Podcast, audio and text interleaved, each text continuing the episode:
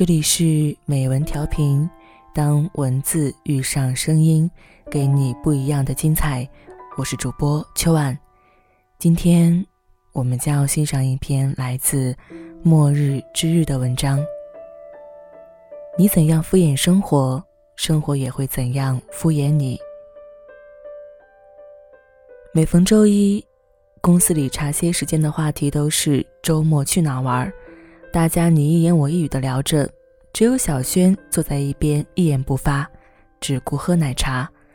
我猜，小轩肯定又要像往常一样，宅在家里睡觉、追剧、看小说、打游戏了。小轩姑娘家境还算富裕，自己租住在公司附近的小一居里，周末偶尔会邀请我去她家一起看电影。小轩不太爱收拾房间。每次去他家，都能看到门口的一大摞快递箱。客厅的茶几上摆着外卖的餐盒和各种速食品，地板各处散落着头发，沙发上搭着前几天换下来还没来得及洗的衣服。我问小轩为什么不收拾一下，小轩一边嚼着零食一边回答：“一个人住，自由舒坦最重要，乱点没关系，反正也没人看到。”结果，快递箱和没用的垃圾越堆越多，占领了小轩原本用来练瑜伽的地方。厨房的水龙头坏了，小轩懒得去修，便干脆不再开火做饭。原本宽敞明亮的小一居，在小轩的经营下，活动空间只剩下平时吃外卖的餐桌，用来摆放笔记本的角柜和堆满衣服的床。后来。小轩向我抱怨，自己的生活除了网剧就是游戏，越来越无趣。顿顿不落的快餐和搁置已久的运动，让他在不知不觉中胖了十斤，整个人的精神越来越差，懒得出门社交，身边的朋友也越来越少，仿佛身上自带颓废的气息，别人一接近他，也会感到浑身瘫软，提不起劲儿来。我告诉小轩。你如何对待生活，生活就会如何对待你。那些你觉得舒服的过法，其实只是懒惰的借口。你不去用心经营，好日子可不会自己跑来找你呀。再不改改，生活就要被你的这些坏习惯给一点一点毁掉了。生活就像一面照妖镜，无论你在别人面前装扮的多么光鲜亮丽，它都能刺破一切伪装，投射出日常中。那个最真实的你，当你觉得生活无趣，甚至敷衍了你，其实是因为你先敷衍了生活。你向他挑衅，也终会得到他的致命一击。懒得用心生活，其实是大部分人的通病。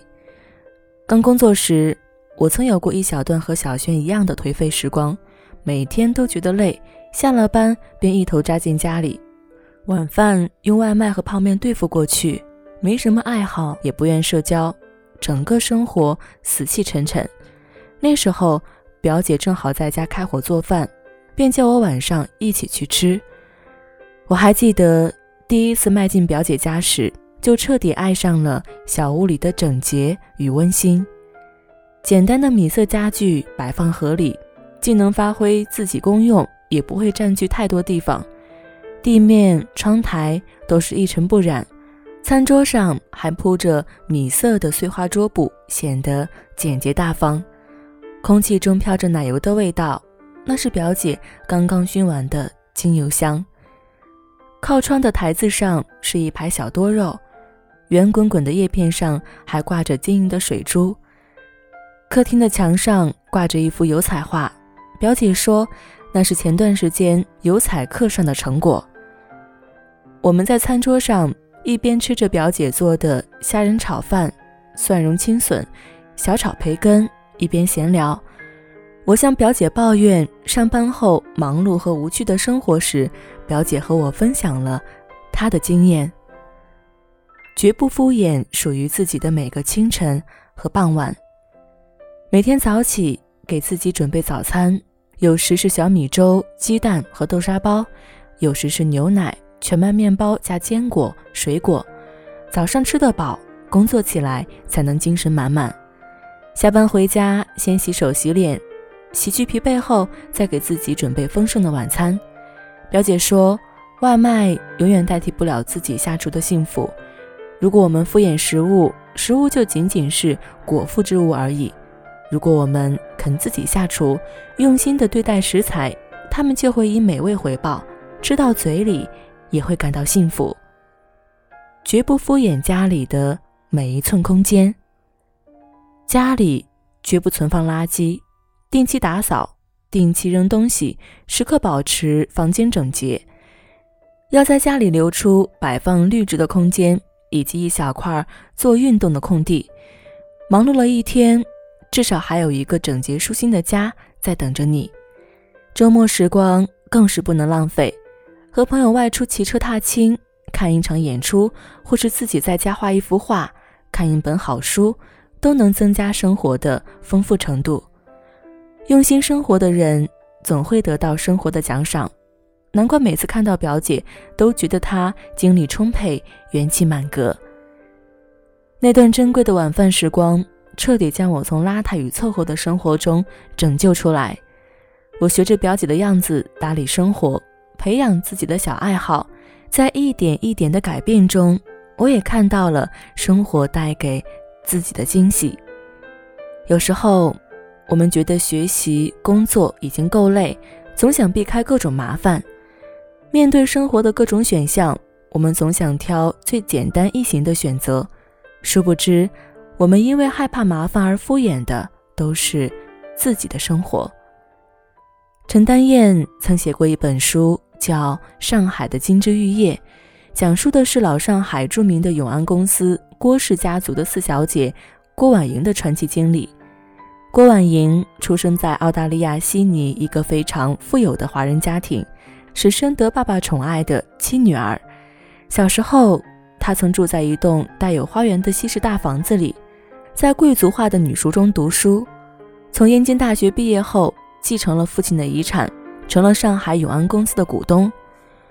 郭婉莹的前半生曾过着锦衣玉食的富贵生活，但后来家中的百货公司被收归国有，丈夫吴玉香被打成右派入狱，还欠下了巨额债务，她的房子、首饰全部被充公，所有荣华富贵都随风飘逝。丈夫去世后，郭婉莹又经历了劳改、批斗。受尽屈辱打骂，但年轻时度过的时光和受过的良好教育，丰富了他的灵魂。如他般精致的人，就算在困苦的生活中，也绝不愿敷衍度日。他刷厕所的时候，依然要把自己收拾干净，穿着旗袍。没有蒸锅，他也能用铝饭盒蒸出圣彼得风味的蛋糕；没有烤箱，他就用铁丝烤出。香软的吐司，没有了精致茶具，他就用搪瓷缸子每天给自己煮下午茶。再也买不起德国名犬，他就给儿子买一只小鸡仔，并叮嘱他要好好养大。别人不理解郭婉莹的做法，认为她在贫困中还要穷讲究，但她从不多加辩驳，只是静静地说一句：“因为这才是。”人活着的样子，苦难并没有压垮他的生活，反而使他活得更加坚韧优雅。生活的精致，并不是要你名牌加身、锦衣玉食，并不是腰缠万贯的富人才拥有过精致生活的权利。郭婉莹用自己的生活姿态告诉我们：活得精致，是源于对生活、对自己的热爱与尊重。是用心去打理生命中的每一天，绝不敷衍度日。现在，许多年轻人在过这样的生活：时常在白天感到困顿、精神萎靡，那是因为自己从不按时睡觉，总在深夜刷手机；时常感到生活无趣、内心空虚，那是因为自己把空闲时间都献祭给了游戏和肥皂剧。离开了社交 app 就没了朋友，离开了点餐 app 就吃不了饭，离开了视频 app 就活不下去。你对生活敷衍了事，生活也会和你一一清算欠下的债。曾有人在知乎分享过一种记日记的方法，引起了不少人的关注。他把 Excel 当做日历本，记下自己的日常生活。当他记满一年，再把日记缩小来看时，他发现自己的一年时光成了一个一个的小格子，有的小格子满满当当，但更多的是一格一格的空白。那些满满当当的格子里，记录了他生活中的各种经历，比如一次旅行、一次约会、一次工作出差。但那些空白呢？那些空白就是被他敷衍过去的生活。那个写日记的人在最后说：“看着那一半空白的格子，才恍然发现自己有大概半年的时光都被浪费掉了。那一半空白格子加深了他对时间的敬畏感，也让他明白：你敷衍生活，生活会报以空白。你是怎么敷衍生活的？”生活就会怎么敷衍回来。用心生活的作者兹维亚·古沃尔在书中说：“当我们用心的生活时，我们的心扉是敞开的。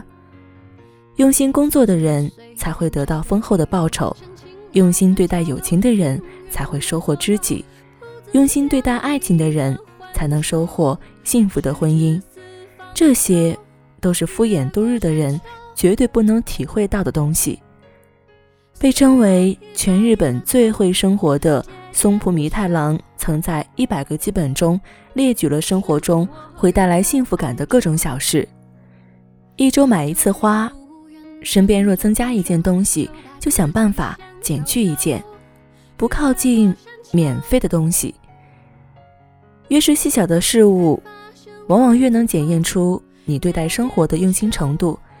那些认真对待生活、一丝一毫都不肯敷衍的人，生活也会回报给他最大的尊重。那些被你敷衍过去的日子，时间久了都会变成深深的沟壑，消失在飞速流逝的生命中；而那些被你用心对待过的日子，却不会黯淡，他们始终闪闪发光，为你照亮前路。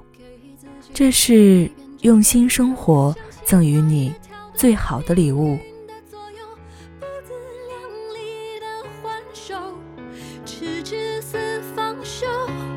越过山丘，才发现无人等候，喋喋不休，